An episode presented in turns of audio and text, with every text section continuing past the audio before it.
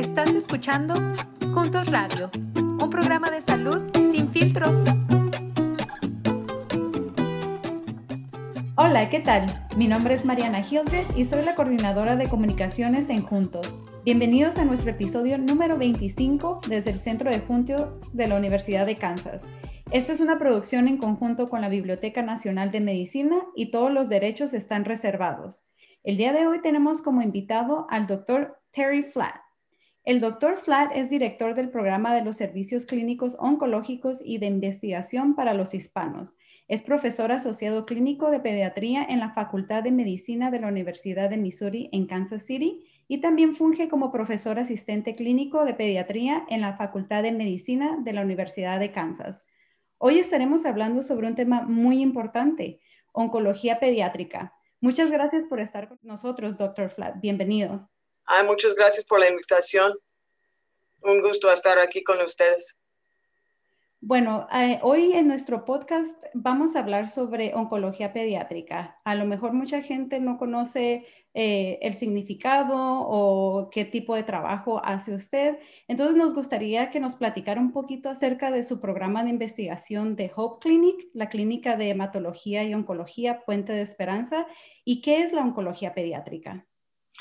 Es el estudio, el tratamiento, pues, del cáncer, ¿no? En los niños, digo definitivamente es lo que es. Lo que, lo que realmente nos enfocamos este, en el programa que tenemos aquí es entender mejor este, el, niño, el niño hispano con cáncer eh, en cuanto a los genes diferentes, a las toxicidades que a lo mejor vemos.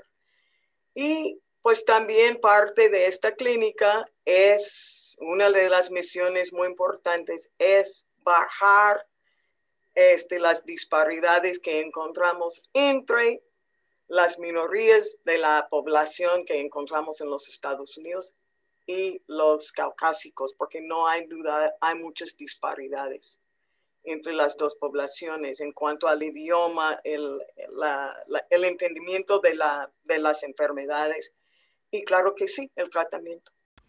Doctor Flat, ¿cuál es el impacto que tiene esta enfermedad en los niños latinos? Pues en general, para, para dar un poquito de perspectiva, por ejemplo, entre los niños hay más o menos 15 mil niños diagnosticados con el cáncer cada año en los Estados Unidos. El cáncer más, el cáncer infantil más común en los Estados Unidos y también en México y realmente en todo el mundo es la leucemia linfoblástica aguda este tipo B. Eso es el cáncer más común. Por desgracia, entre los hispanos tiene una incidencia, bueno, 15 hasta 20% más alta en el niño latino. Y segundo, este, por ejemplo, en este caso, pues el pronóstico es peor, es decir, que tienen una, una incidencia mucho más alta de recaída. Eso quiere decir que la enfermedad vuelve después del tratamiento ¿Cuáles son las principales causas o factores de riesgo para que se presenten este tipo de, ah, por ejemplo, nos comentaba la leucemia, ¿no? Que es el tipo de cáncer más prevalente en los niños. Sí, en realidad 99% de los casos entre los niños no tienen ningún factor de riesgo.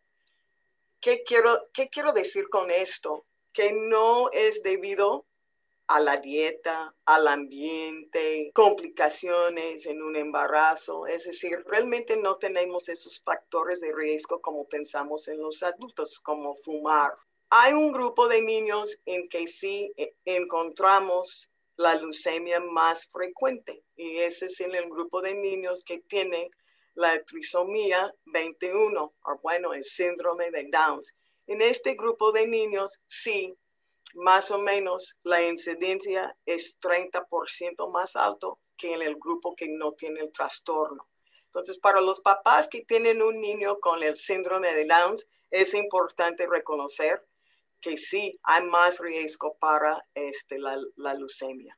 ¿Cómo podríamos identificar algunos signos o síntomas tempranos de cáncer en los niños? Realmente es el, es el conocimiento de los papás. No, lo que usted ve que no es correcto. Pero sí vamos a repasar unos síntomas, por ejemplo, importantes con la leucemia, ¿ok?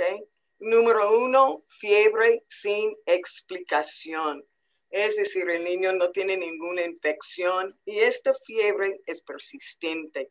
Número dos, dolores de los huesos y articulaciones que son persistentes y no, otra vez no tenemos una causa. No es que el niño ha tenido un accidente, nada así. Luego, este cansancio. Otra vez, otra palabra importante aquí es lo que es persistente y no se puede explicar. Palidez.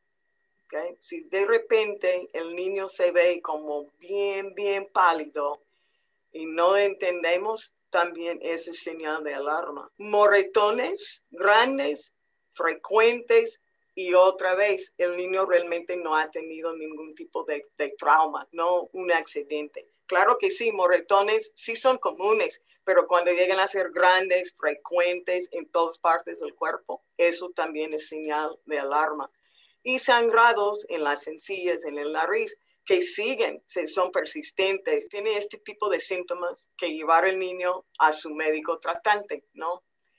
Este, o bueno, si no tienen acceso, pues este, que también puedan hacer una evaluación en una sala de emergencia. Mejor en una sala de emergencia, ¿verdad? que realmente tiene la especialidad con los niños, eso es importante. los papás tienen que insistir que esto ha sido persistente, no hay explicación y que hay algo malo con el niño. Y muchas veces eso sí mueve a los médicos a hacer más investigación. Entonces, para mí lo más importante es la consulta este, con, con el médico, la médica tratante. Estás escuchando Juntos Radio. En un momento regresamos. ¿Se ha dado cuenta que no todos los tratamientos nos funcionan a todos de la misma manera? Esto es porque no todas las personas son iguales. Sin embargo, la mayoría de los tratamientos no parecen ser diferentes. Antes no contábamos con la información suficiente para personalizar los tratamientos. Ahora sí, con programas como All of Us, basado en la medicina de precisión, que nos permite desarrollar tratamientos para las necesidades de cada persona. Para más información, visite la página joinallofus.org, que encontrará en las notas de este episodio. Ahora regresamos con Juntos Radio. Doctor Fly, ¿qué le diría usted a los que nos escuchan y los que nos están viendo acerca de la importancia de participar en estudios para encontrar mejores tratamientos para niños en la comunidad latina que sufren esta enfermedad? Lo que pasa es lo siguiente, ya hemos llegado con el niño, con el niño blanco, como así es como lo, referimos en los estudios, a casi en la leucemia linfoblástica aguda tipo, tipo B, este, de riesgo habitual, como nosotros clasificamos, pues ya estamos casi a 96% que van a estar curados, ¿no? Que se curan. En el niño hispano, pues no tienen el mismo pronóstico, ¿verdad? Que la, la enfermedad vuelve más, hay más toxicidades con los tratamientos. Entonces, lo que nos falta mucho es el entendimiento de por qué el niño hispano no va bien. Y nunca vamos a tener esta información y llegar a la misma cura, ¿no? La misma sobrevida si no tenemos la información, ¿no? Si no estudiamos la población. Porque si solamente 10% de los participantes son hispanos, son afroamericanos, ¿no? Nunca llegamos a las a conclusiones de por qué es diferente la leucemia. Entonces, yo creo que la participación es, que, es lo que realmente nos va a llegar a tener lo que yo, lo que yo digo, la igualdad en la salud. Muchas veces yo doy el ejemplo en, en un estudio, muchas veces pues utilizamos lo que siempre hemos utilizado. Y para mí, en, en, en términos muy sencillos, ese es el taco con carne asada y cebollita, ya, ¿no? A veces vamos a añadir otra medicina, otra quimioterapia que hemos estudiado ya mucho en muchas poblaciones de adultos. Y eso simplemente es el taco normal con un poquito de salsa de habanero, ¿no? Es, es la extra. Estoy poniendo las cosas como más sencillas. Claro. Pero en verdad yo creo que eso sí ayuda a los papás, que no estamos hablando de que, ay, no, estamos utilizando una medicina que apenas utilizamos en un ratoncito y ahora lo vamos a utilizar en los niños. No es así. Hemos estudiado desde fase 1, fase 2 y ya llega a fase 3.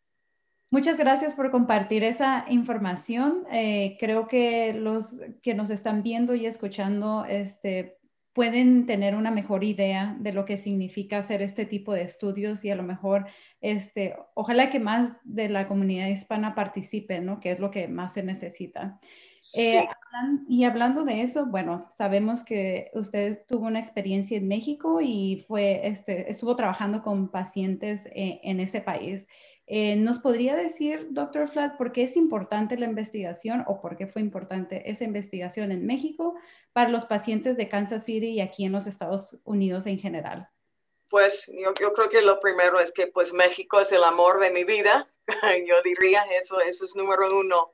Y siempre he tenido un lazo muy, muy fuerte con el país. Este, yo decidí, bueno, invitar, participar, colaborar con hospitales mexicanos, a investigar más profundamente por qué los niños mexicanos no van tan bien con la leucemia.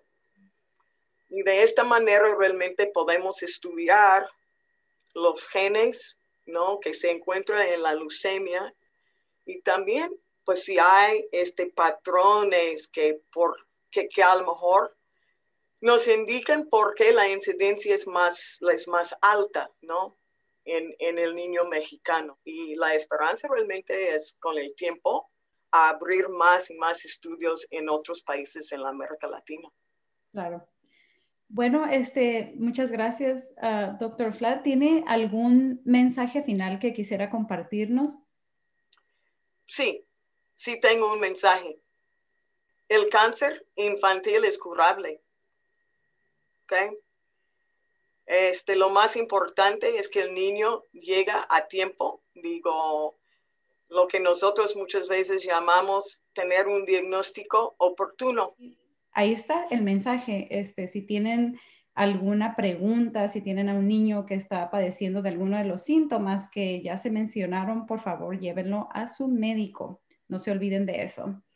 Bueno, fue un placer tenerlo con nosotros, doctor Flat. Admiramos muchísimo el trabajo que usted realiza y estamos honrados de poder compartirlo en nuestro podcast. pues muchas gracias. Siempre me gusta este, participar como, como sea posible. Es, es un placer. Gracias. Bueno, esto ha sido todo por hoy. Recuerden que nos pueden seguir en nuestras redes sociales. No se olviden de suscribirse en nuestro canal de YouTube y activar la campanita para que les lleguen nuestras notificaciones. Suscríbanse en nuestras plataformas de podcast.